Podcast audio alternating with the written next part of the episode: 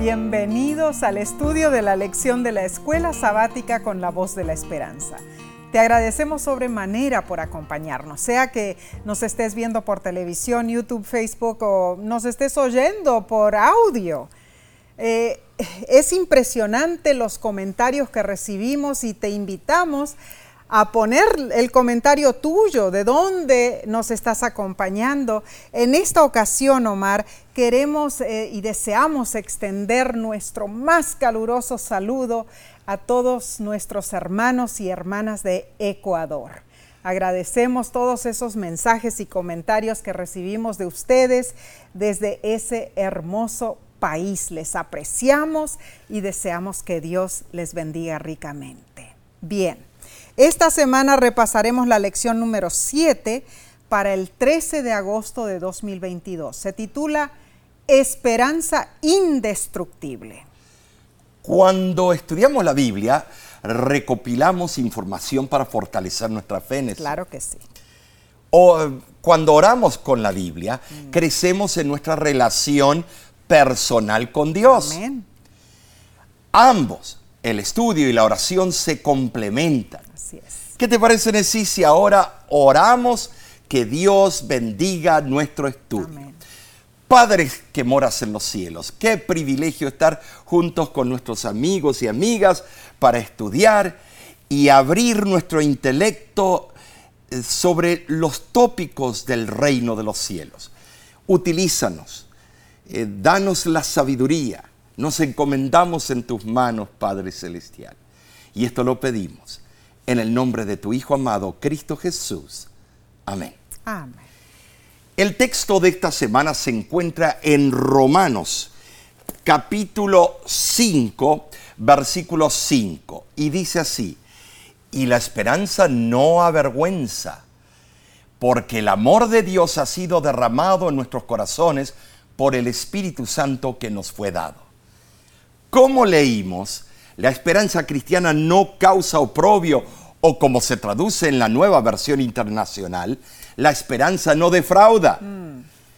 Pablo, al escribir esto, pudo haber tenido en cuenta el pasaje de Salmo 22, 5. Se dice así, se apoyaron en ti y no lo defraudaste. Esta no es una esperanza común y corriente que con frecuencia fracasa sino la esperanza que se basa en la seguridad eterna y es sostenida por la presencia del Espíritu Santo en nuestro corazón. Gloria a Dios. Sin embargo, nuestra esperanza no se basa en nada que haya en nosotros mismos, hermanos, sino en la seguridad del inmutable amor de Dios. Amén. Sí es. A su vez, esta certidumbre del amor de Dios nos induce a amar al Señor y a nuestro prójimo. Y esa experiencia de amor fortalece nuestra confianza y nuestra esperanza para el futuro. El amor de Dios por nosotros es la base de nuestra seguridad, de que la esperanza no causará la vergüenza de ser defraudados en ninguna manera. Dice también el versículo que el amor de Dios ha sido derramado en nuestros corazones el Espíritu Santo derrama amor en nuestro corazón, testificando de Jesús. Y cuando contemplamos la gloria, la perfección y la benignidad de nuestro Salvador, somos transformados a su imagen, bajo la influencia del Espíritu Santo. Ahora sí, y aunque no siempre entendemos a Dios, y a veces, sí, bueno, dudamos, eh, él parece hacer cosas impredecibles eh, o incomprensibles. Y empezamos a tambalear. Eso no significa que Dios está con, contra nosotros. Simplemente significa que no vemos el cuadro completo. Pero aún así, luchamos con la idea de que para que tengamos paz, confianza y esperanza, Dios debe ser comprensible y predecible en sí. Esa es nuestra inquietud humana.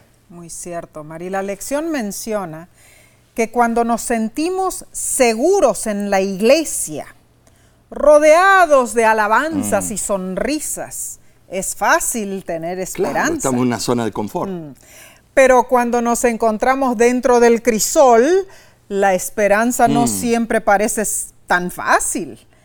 A medida que las circunstancias nos presionan, empezamos a cuestionar y dudar particularmente la sabiduría de Dios. Saben, sí, eh, esto lo voy a ejemplificar con eh, una leyenda. Cuenta una leyenda que hace mucho tiempo, en un reino lejano, vivía un rey que no creía en la bondad de Dios. No creía. Sin embargo, tenía un sirviente que siempre le decía, oh rey, no te desanimes, porque todo lo que Dios hace es perfecto. Él nunca se equivoca. Un día el rey se fue de casa con su súbdito y un animal de la selva lo atacó y le arrancó el dedo meñique de su mano derecha. Ay, qué escándalo. El rey furioso preguntó a su súbdito, ¿todavía dices que Dios es bueno? Si fuera bueno no me habría pasado esto. El sirviente, muy calmo, respondió, Oh rey, Dios es bueno, y quizás perder un dedo sea por su bien. Todo lo que Dios hace es perfecto. Él nunca se equivoca. El rey indignado ordenó que fuera encarcelado en el calabozo. Pasado un tiempo, el rey volvió a salir de casa y fue atacado pero esta vez por una tribu muy temida porque hacían sacrificios humanos a sus oh. dioses. Capturaron al rey para el ritual del sacrificio. El sacerdote indígena, al examinar a la víctima, observó, observó furioso. Este hombre no puede ser sacrificado, es defectuoso. Le falta un dedo. Así el rey fue puesto en libertad y muy aliviado volvió al palacio. Soltó a su súbdito y ordenó que acudiera a su presencia. Al verlo le dijo, Dios fue muy bueno conmigo. Debes haberte enterado de que escapé de la muerte porque no tenía uno de mis dedos. Pero te pregunto, si Dios es tan bueno, ¿por qué permitió que tú fueras encarcelado? El, sirviente sonrió y dijo, oh rey, si hubiera estado contigo en esa cacería, seguramente me habrían sacrificado, porque a mí no me falta un dedo. Todo lo que Dios hace es perfecto. Él nunca se equivoca, le dijo al rey. Ah, tremendo. Tremendo, tremendo. Un ejemplo que cabe muy bien en esta lección. Muy buena anécdota, Omar.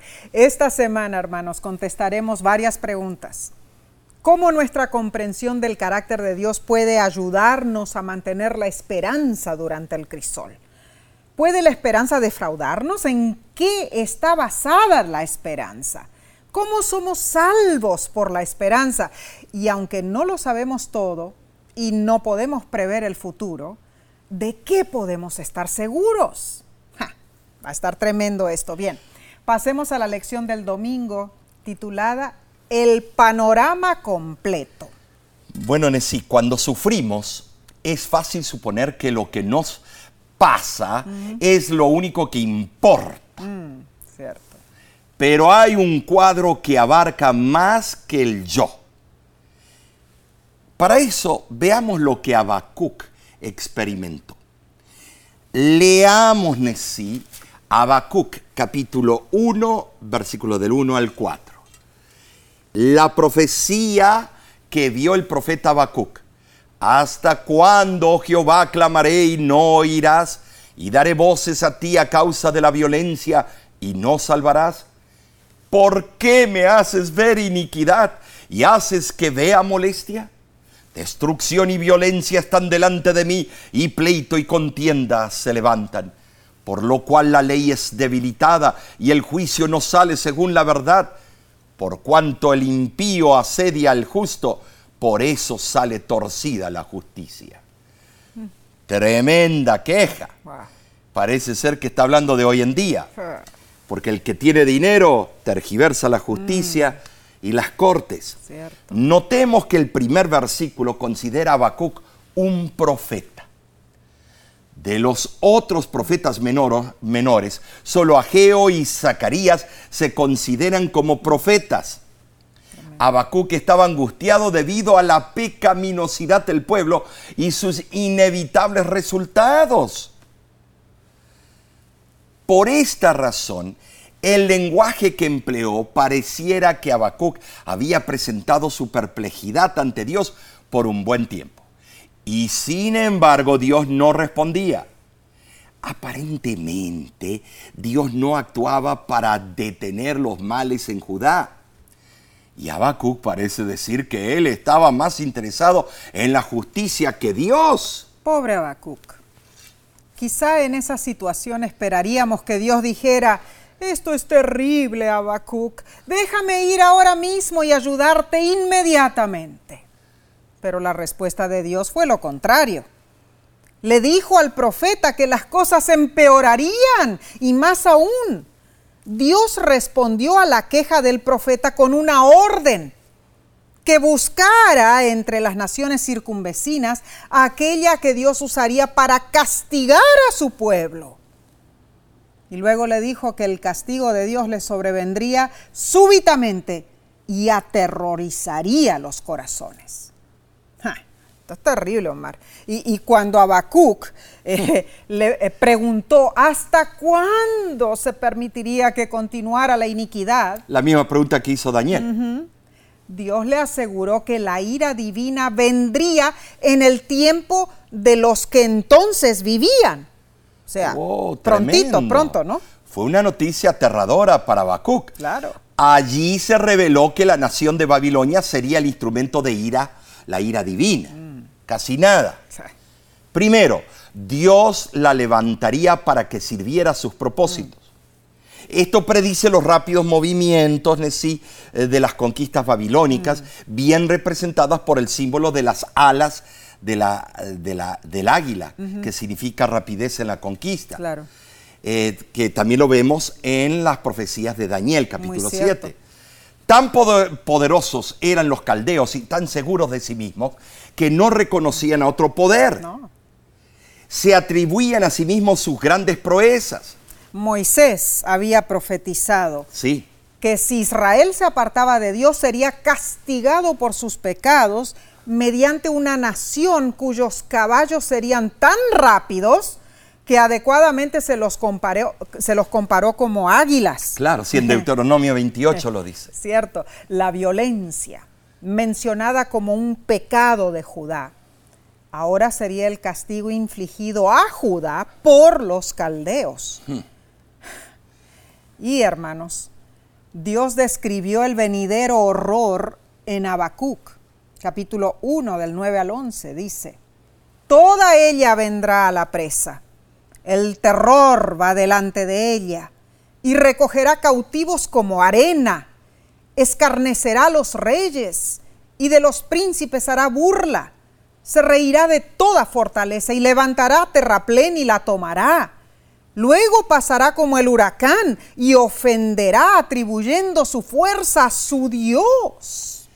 La cláusula es abismalmente problemática. Te voy a decir por qué. El texto hebreo hay, eh, eh, en el texto hebreo hay dos palabras claves y complejas. Megamah y kadimah. Megamah puede significar totalidad o conjunto. Mientras tanto, kadimah puede significar hacia adelante, hacia el este o viento este.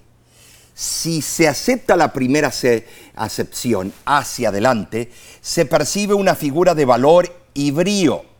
Si se prefiere la tercera, que es viento del este-oeste, se interpreta que sería un viento desértico, caluroso y arrasador. La verdad que desesperante era la situación para Habacuc. Y Habacuc estaba deprimido. Y claro, Habacuc se quejó. Se quejó porque él sabía que Dios era justo e intolerante con el mal. conocía el carácter de Dios y, y se sorprendió de que las cosas no estaban saliendo bien. Lo que sucede es que como seres humanos debemos ver el cuadro completo. Y aun cuando no podemos verlo, debemos y podemos confiar en Dios y hacer preguntas. Sí, podemos hacerlo. Habacuc confiaba en Dios, pero no temió hacerle preguntas. Ahora, Hebreos capítulo 10, versículo 37, cita Habacuc 2.3. Sí, es verdad. Porque el autor de Hebreos no tenía el Nuevo Testamento en sus manos, no había sido aún escrito, tenía que sacar su información del Antiguo. Y allí da a entender que es una explicación mesiánica de la promesa de un cataclismo en el futuro. Con la misma certeza que la destrucción de Babilonia fue prometida, así será también con la destrucción de la gran Babilonia. Apocalipsis 18.2, el mensaje del cuarto ángel. Habacuc estaba atrapado entre el gran mal que lo rodeaba y la promesa de Dios de que algo peor estaba por venir. Ahora sí, sin embargo, debemos de notar eh, que así es precisamente donde nos encontramos hoy en la historia de la salvación. Todos los seres, seres humanos y su iglesia. Un gran mal nos rodea y la Biblia predice que lo peor está por por venir, Nesí. Muy cierto. La clave para la supervivencia de Habacuc fue que Dios le permitió ver el cuadro completo, Nesí, completo. Por lo tanto, en el capítulo 3, Habacuc elevó una oración de alabanza por lo que Dios haría en el futuro. Wow. Y así como Habacuc, nosotros tenemos una esperanza indestructible, hermanos. Habacuc 3, del 16 al 19, identifica las razones por las cuales tenemos esa esperanza. En primer lugar, esperamos con paciencia. En segundo lugar, nos regocijamos y nos alegramos en Jesús nuestro libertador. Y en tercer lugar, obtenemos la fortaleza de Dios, pues dice el versículo, él da a nuestros pies la ligereza de una gacela y nos hace caminar por las alturas. Capítulo 3, versículo 19. Esta es nuestra esperanza inquebrantable, que nos sostiene mientras esperamos que se desaten esas últimas escenas de las profecías. ¿Saben, sí, que eh, el, apóstol y el escritor que más presta del libro de Habacuc, uno de los que más presta, fue Pablo. Tremendo. Pablo lo utilizó eh, en, el libro de Romanos para la justificación por la fe. Increíble. La verdad, este estudio está fascinante y vamos a seguir con esta bendecida lección después de estos pocos segundos. Volvemos enseguida. No te vayas.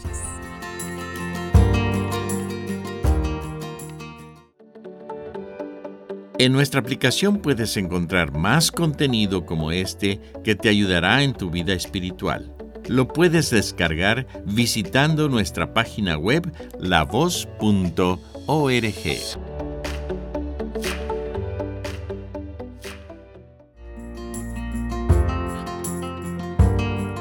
Alabado sea Dios por regalarnos estos momentos de estudio de su santa palabra. Gracias por acompañarnos. Pasemos a la parte del lunes 8 de agosto titulada ¿Quién es nuestro Padre?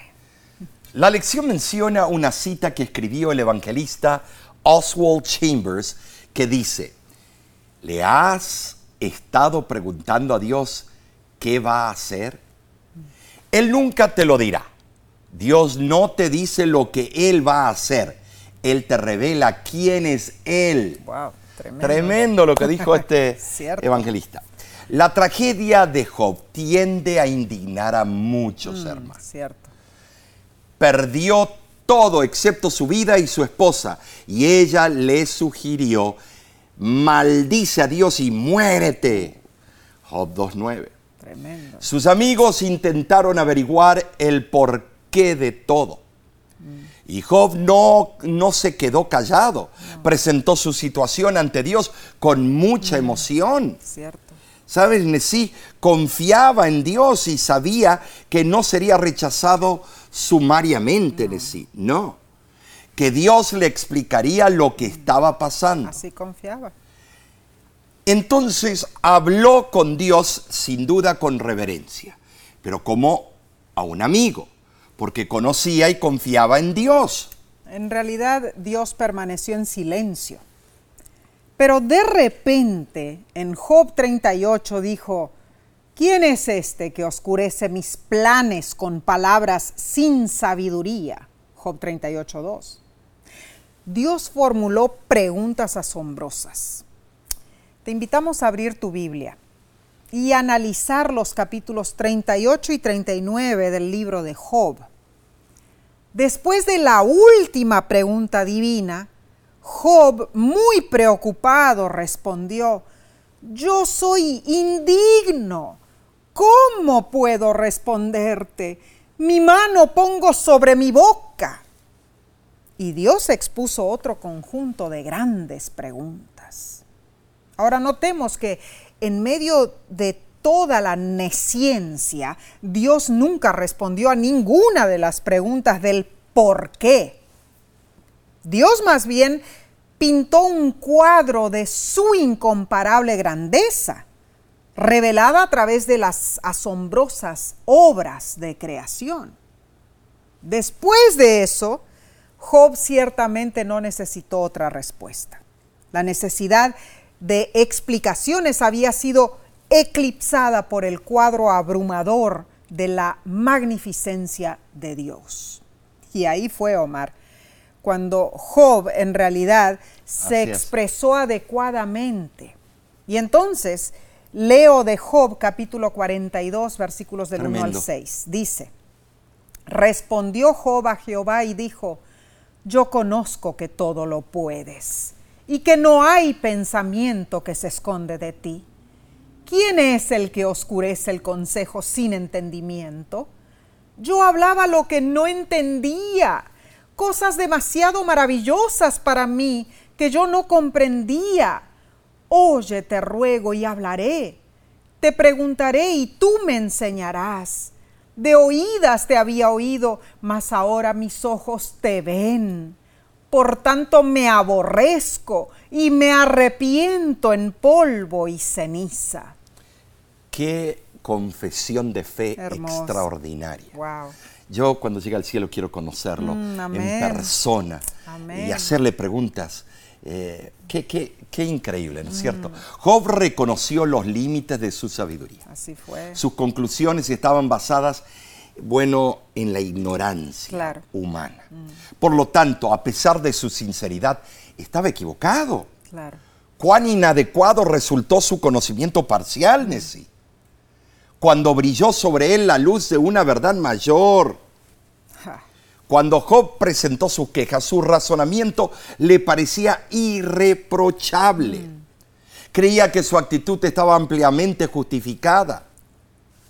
Pero cuando entendió más plenamente a Dios, su lógica perdió validez. El razonamiento humano muchísimas veces ha resultado falible.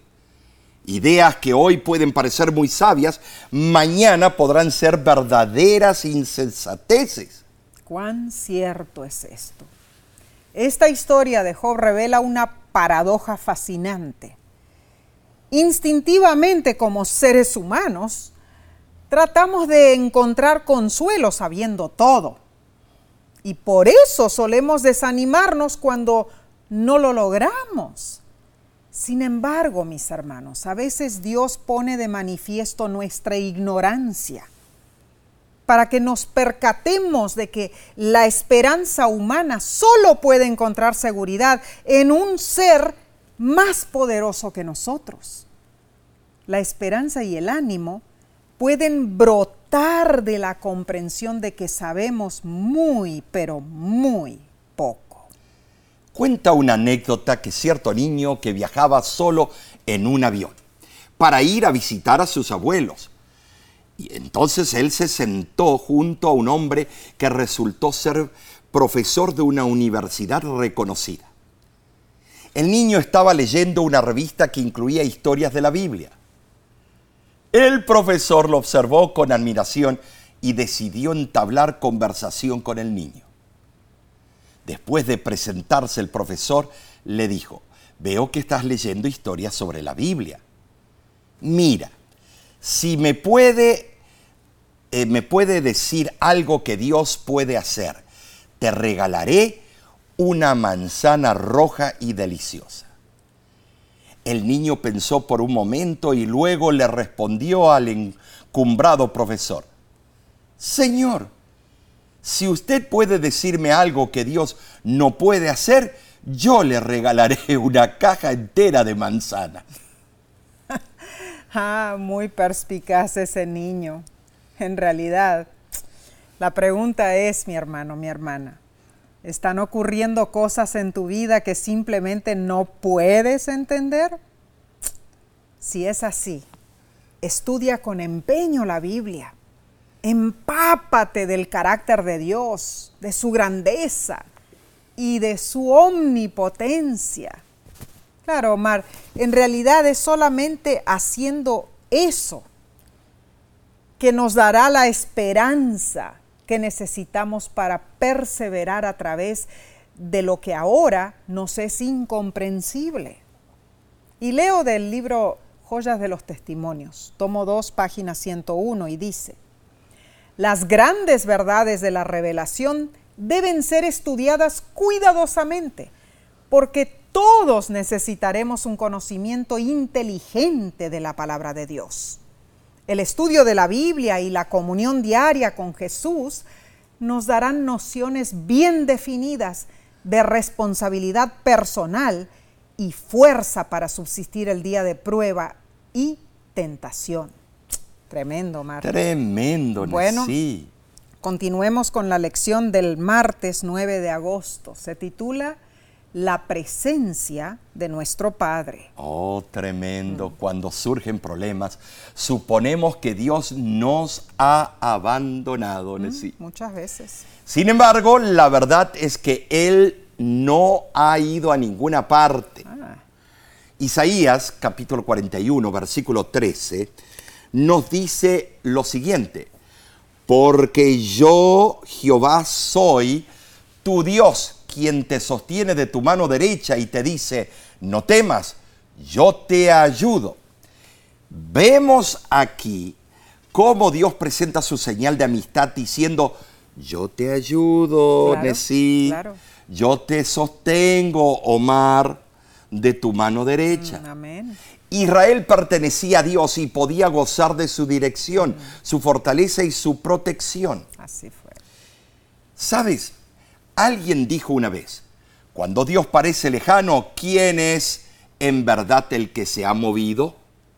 La presencia de Dios parecía sumamente lejana para los judíos en el exilio. Sin embargo, ellos se habían alejado de Dios. Aún así, él les aseguró liberación. Y aunque el regreso de ellos a Jerusalén todavía quedaba muchos años en el futuro, Dios deseaba que su pueblo supiera que Él no se había apartado de ellos y que había razón para tener esperanza en Él. Es que Israel pertenecía a Dios por el derecho de elección divina. ¿Para qué? Para ser su representante escogido en la tierra. Dios no, los había desechado a pesar de sus pecados, a pesar de que ellos se habían alejado de Dios. Isaías hizo resaltar esta idea vez tras vez. Uno de los cuadros más poderosos que podemos imaginarnos al leer Isaías capítulo 41 versículo 13 es que el Dios soberano del universo dice que su pueblo no tiene por qué temer, porque Él es quien lo toma de su mano derecha. Una cosa es imaginar a Dios magistralmente guiando los eventos en la tierra desde un gran trono a años luz de distancia de nuestro planeta pero es algo completamente diferente percibir a Dios como alguien que está lo suficientemente cerca como para sostener nuestra mano. La lección te da una tarea. En los próximos días intenta este experimento. En cada momento posible trata de recordar que el Dios del universo está lo suficientemente cerca de ti como para tomarte de la mano y personalmente promete ayuda. Entonces, hmm, gloria a Dios por darnos esta seguridad. Amén, Cuando estamos ocupados, llenos de preocupaciones, enfrentando problemas y luchas, cuando los crisoles de la vida son angustiantes, puede ser difícil creer que la presencia de Dios está cerca, muy cerca de nosotros. Pero cuando recordamos que Él es Emanuel, Dios con nosotros, entonces recordamos la gran diferencia. Claro que sí. Entonces, cuando la presencia de Dios está con nosotros, también lo están sus propósitos, sus promesas y su poder transformador. La presencia de Dios puede envolver nuestra vida. Y cuando la presencia de Dios se manifiesta, la apreciamos. Su presencia es tangible. Podemos sentirla, verla, oírla en el ámbito espiritual. Cuenta la historia que un joven padre quedó viudo con la responsabilidad de criar a su hijito pequeño. Al volver a su casa desde el cementerio, el padre, envuelto en tristeza, decidió que se fueran a dormir temprano. Y mientras yacía en la oscuridad llorando desconsolado, el niño rompió el silencio desde su cama y preguntó, Papi, papi, ¿dónde está mami? El padre se levantó y llevó al niño a la cama con él, pensando que de esa manera se iba a quietar. Pero el niño seguía intranquilo con sus preguntas. Papi, ¿por qué no está mamá con nosotros? Papi, ¿cuándo va a volver mamá? Y el joven padre, con corazón destrozado, guardaba silencio. No sabía cómo contestarle a su hijito. Finalmente el niño le dijo, papi, está bien si no me quieres contestar ahora, pero si tú estás aquí al lado mío y tu rostro está hacia mí, yo creo que puedo irme a dormir. Y en pocos minutos el niño quedó dormido.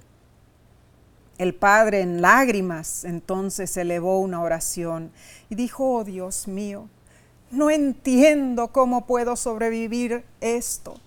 El futuro se ve miserable para mí, pero debo ser fuerte. Mi hijo esta noche me enseñó una gran lección.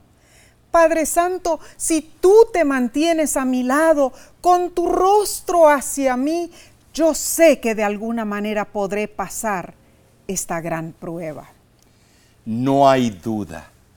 Es una bendición tener la seguridad de la presencia de Dios en nuestras vidas. Leo del libro Nuestra elevada vocación, página 319. En todo tiempo de dificultad y confusión, Dios es un refugio seguro para su pueblo. A la sombra de su protección pueden seguir su camino con seguridad. En la aflicción asignada para purificarlos, el poder del Evangelio debe ser su consuelo. Encuentran fortaleza en su palabra perdurable. Amén y amén. Hermano, hermana, la presencia de Dios nunca te abandona. Su rostro está siempre hacia ti. Ay, Omar, qué preciosa seguridad tenemos de nuestro Padre Amén, Celestial. Gloria a Dios. Y esa historia fue muy relevante. Me imagino la angustia que pasaba ese pobre hombre, ¿no es cierto? Pobrecito. Pero que eh, el niño, eh, en su pequeñez, en su, Mm. bueno, en la manera que él trató la situación, él, yo creo que él presintió la angustia que estaba pasando el papá, ¿no? Qué Y, y decirle, papi, solamente si tú me miras, si estamos aquí el uno con el otro de manos dadas y tú mirándome a mí, yo me puedo ir a dormir tranquilo, ¿no Qué es hermoso, cierto? ¿no es cierto?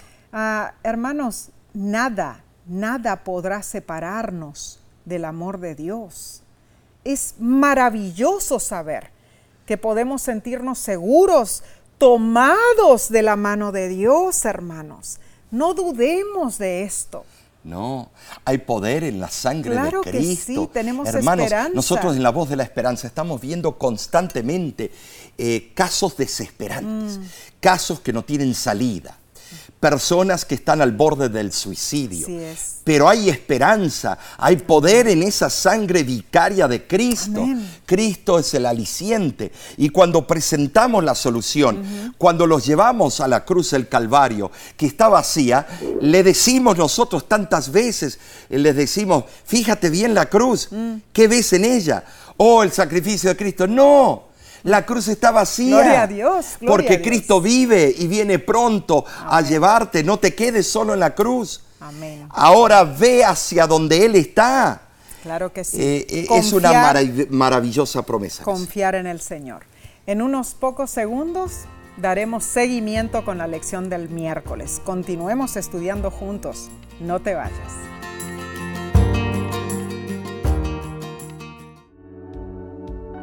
Con seguridad estás disfrutando este estudio de la escuela sabática. Te invitamos a buscarlo en formato de video por nuestro canal de YouTube. Lo puedes encontrar en youtube.com diagonal La Voz de la Esperanza.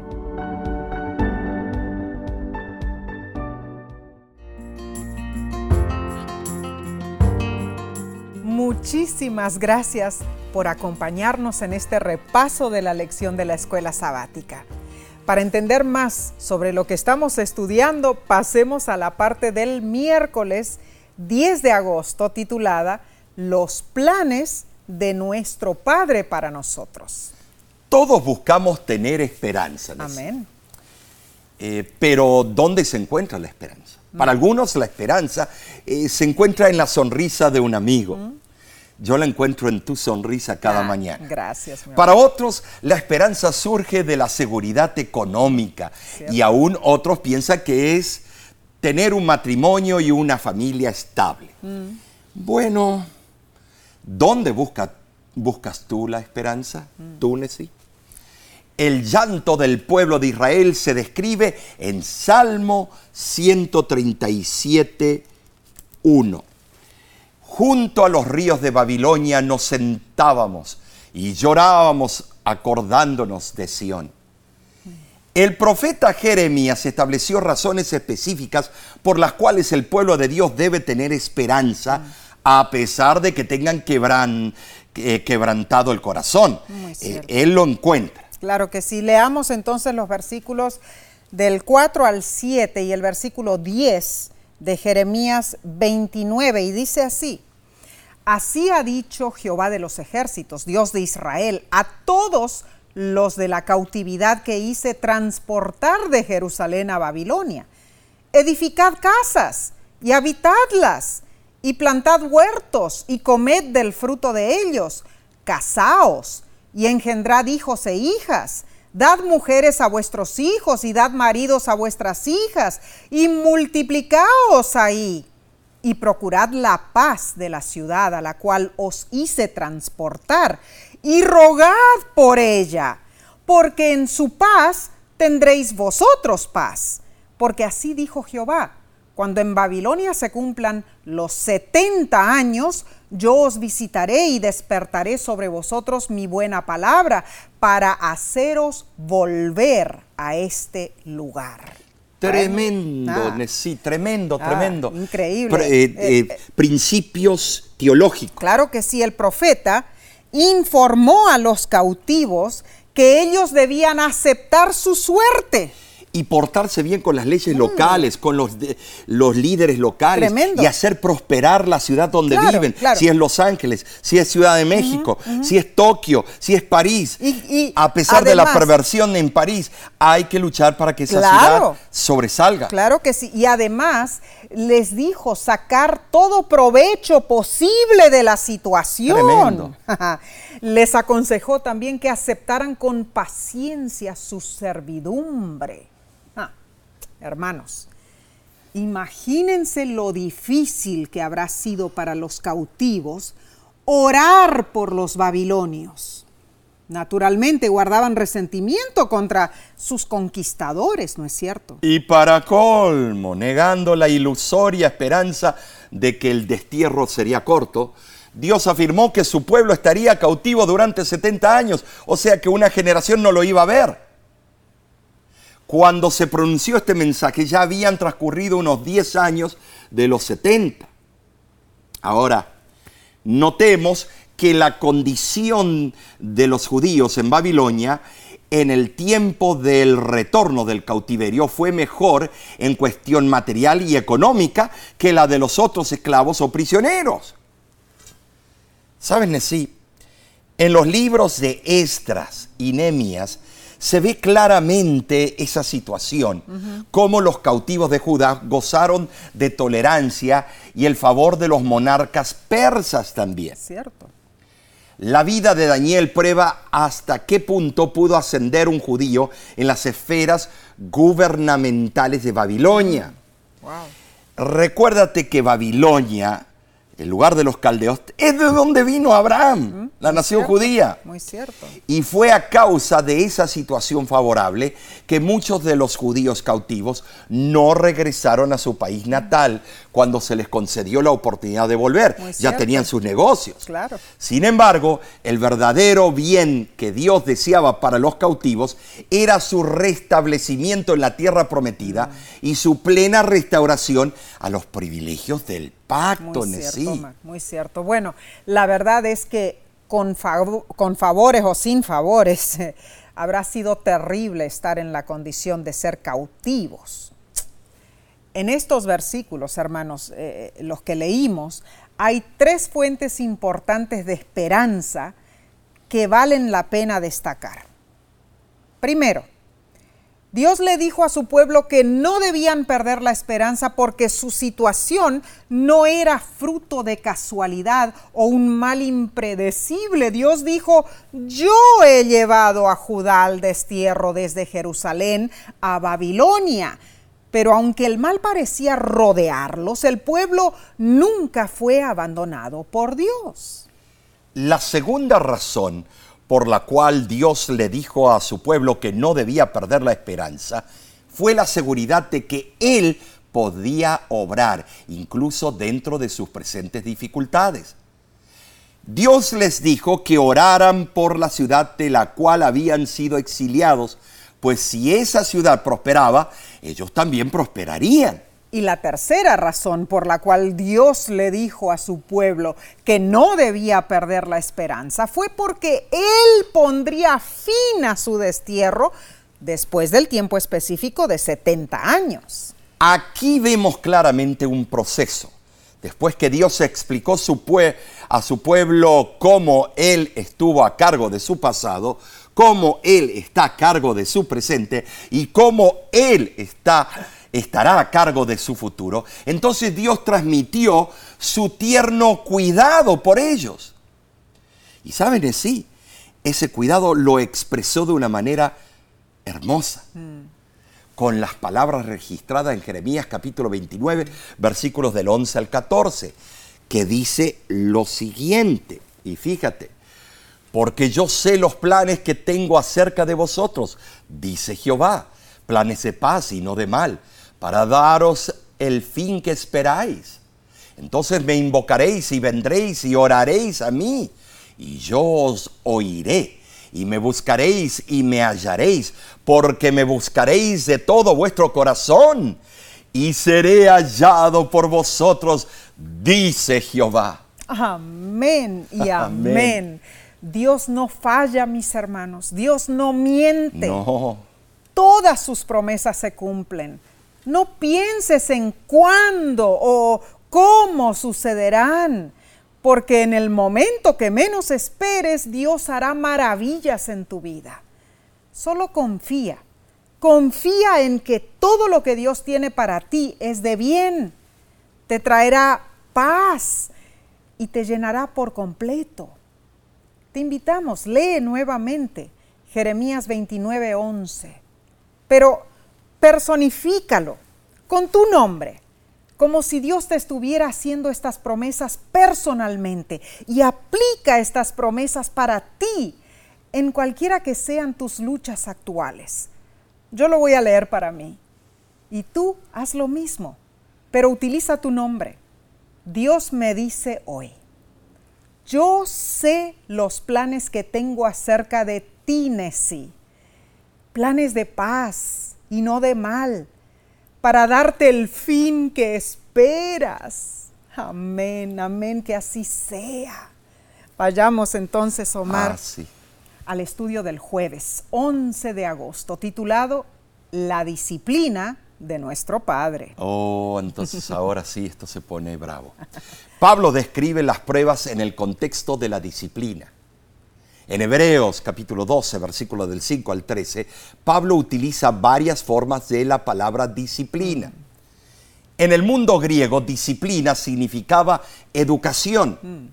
Entender la disciplina es entender cómo Dios nos educa en la escuela descrita eh, eh, en el libro de Hebreos, la escuela de la fe. Claro. Hebreos capítulo 11. Pablo se dirige a nosotros, los lectores, nos insta a perseverar. Amén. La clave es poner nuestros ojos en Jesús cuando se presenten tiempos difíciles. Entonces, analizar Hebreos 12 es como usar un par de anteojos para leer. Si esas gafas, nuestra visión o comprensión de las dificultades es borrosa, pero al mirar a través de esos lentes se corrige lo borroso y somos capaces de entender y responder a las pruebas con inteligencia, entonces allí alcanzaremos la victoria. Bueno, en realidad eh, me puedo, eh, puedo entender esto muy bien, porque en lo personal yo necesito lentes, sean lentes de contacto o anteojos para poder ver claramente. Y esto es cierto, eh, lo que dice Hebreos 12. Pero, ay Omar, la disciplina. la, disciplina la disciplina a veces duele y no es divertida para nada, ¿no? No. Cuando yo era niña, mi mamá solía decirme frases, frases que ahora recuerdo con humor, pero que en aquel entonces no me parecían tan graciosas. Me decía, ay, Nesita, Nesita, ya te estás portando mal y voy a tener que tocar el violín. Y conste que no era un violín musical, Omar. No, no. Otra frase que, mi- que decía mi mamá era, mientras vivas bajo este techo, harás lo que yo diga. Ja, Y a veces se me ocurría la brillante idea de contestarle, pero mami, ¿a Margarita le dejan hacer eso sus papás? Y mi mamá respondía con mucha altura, pues a mí no me importa Margarita, porque Margarita no es mi hija. Mi hija se llama Nesí y a mi hija no le voy a, per- a dar permiso para eso y punto. Siempre decía y punto, ¿no? Uy, cuando decían eso. Mm. Es que todos hemos experimentado la enseñanza y la corrección de nuestros padres. Claro, es responsabilidad de los padres educar y corregir a los hijos, enseñarles valores y reprenderlos cuando su comportamiento no es bueno. Yo recuerdo que mi mamá me decía, cuando seas madre lo entenderás. Y la verdad es que sí lo comprendí. Lo comprendí cuando nosotros tuvimos nuestros hijos y aprendimos a llevar sobre nuestros hombros esa gran responsabilidad de cuidar, enseñar y corregir. Ay, yo me acuerdo que mi madre tenía una sandalia con mi nombre y la tenía dedicada Y para una mí. buena Y puntería. una buena puntería porque cuando me escapaba ella la mandaba como un proyectil y ¡pa! me pegaba en la nuca o en la espalda. Eh, no te recomiendo esa metodología, pero sí sirvió, la verdad. Bueno. La Biblia enfatiza la instrucción y la disciplina a los hijos Claro y es porque Dios como Padre nos instruye, corrige y disciplina. La reprensión divina es una de las mayores pruebas de amor que Dios puede dar a sus hijos. Sabes, en un estudio personal te invito a leer Hebreos capítulo 12, versículos del 1 al 13, y te voy a decir por qué. Eh, porque cuando lo leas vas a entender por qué la lección nos pregunta lo siguiente. ¿Cuál es la fuente de la disciplina? Sabes, los versículos 5 y 6 contestan que no menospreciemos la disciplina porque el Señor al que ama disciplina. La segunda pregunta de la lección es, ¿cuál debe ser nuestra respuesta a la disciplina? El versículo 7 dice que soportemos la disciplina. Y los versículos 12 y 13 dicen que levantemos las manos caídas y las rodillas paralizadas y hagamos sendas derechas para nuestros pies. Por último, la lección pregunta, ¿cuál es la meta de la disciplina? El versículo 11 responde, para que siendo en ella ejercitados, demos frutos apacibles de justicia. Ah, mis hermanos, la disciplina es necesaria y aunque muchas veces duele, debemos tener suficiente conocimiento de lo que Dios desea para nosotros, para aceptar esa disciplina, cambiar nuestra manera de vivir. Y Omar, a mí me gusta mucho el libro Alza tus ojos de la señora Elena G. de White. En la página 303 ella dice lo siguiente. Los años pasan rápidamente llevándose consigo sus registros a la eternidad. Donde vean que hay una obra que realizar, trabajen de la mejor manera posible, tal como lo manda Cristo. Colóquense bajo la disciplina de Dios. Y el libro Profetas y Reyes, página 119, dice, a todos nos tocan a veces momentos de intensa desilusión y profundo desaliento, días en que nos embarga la tristeza, días en que las dificultades acosan al alma, en que la muerte parece preferible a la vida. Si en tales momentos pudiésemos discernir con percepción espiritual el significado de las providencias de Dios, veríamos ángeles que procuran salvarnos y nuestro ser se compenetraría de una nueva fe y una nueva vida. Estas citas eh, buenísimas, Nessie. Esta semana estudiamos consejos que nos ayudarán a mantener nuestra esperanza indestructible. Amén. Repasemos un poco, Nessie. Claro que sí. Primero, comenzamos con la seguridad de que la esperanza cristiana no defrauda, porque no es una esperanza cualquiera que fracasa. Nuestra esperanza se basa en la seguridad de la presencia de Dios. Claro que sí. Número dos, aprendimos en la experiencia de Habacuc que hay un cuadro que abarca mucho más que el yo como seres humanos necesitamos ver el cuadro completo, pero cuando aún no lo vemos, podemos confiar en Dios. Y número tres, Nessie, vimos cómo Job reconoció sus límites. Al presentar sus quejas, creyó que su actitud era justa, mm. pero cuando entendió a Dios, su lógica perdió validez. fue. El razonamiento humano es falible Ideas que hoy parecen sabias, mañana podrán ser insensateces. Y estudiamos en Isaías 41 que Dios nos sostiene de la mano y vimos en Jeremías 29:11 que Dios tiene planes maravillosos para nosotros. Y número 5, por último, aprendimos cuán necesario es que nos acatemos a la disciplina de Dios. Hebreos 12 explica que sólo así daremos fruto apacible de justicia. Bueno, mis hermanos, hemos llegado al fin de este precioso estudio. Pero saben, no hay razón para tristeza, porque bueno, la lección de la semana que viene estará buenísima. Omar, así que, ¿cuál es el título? Sí, sí, sí. ¿Cómo se titula?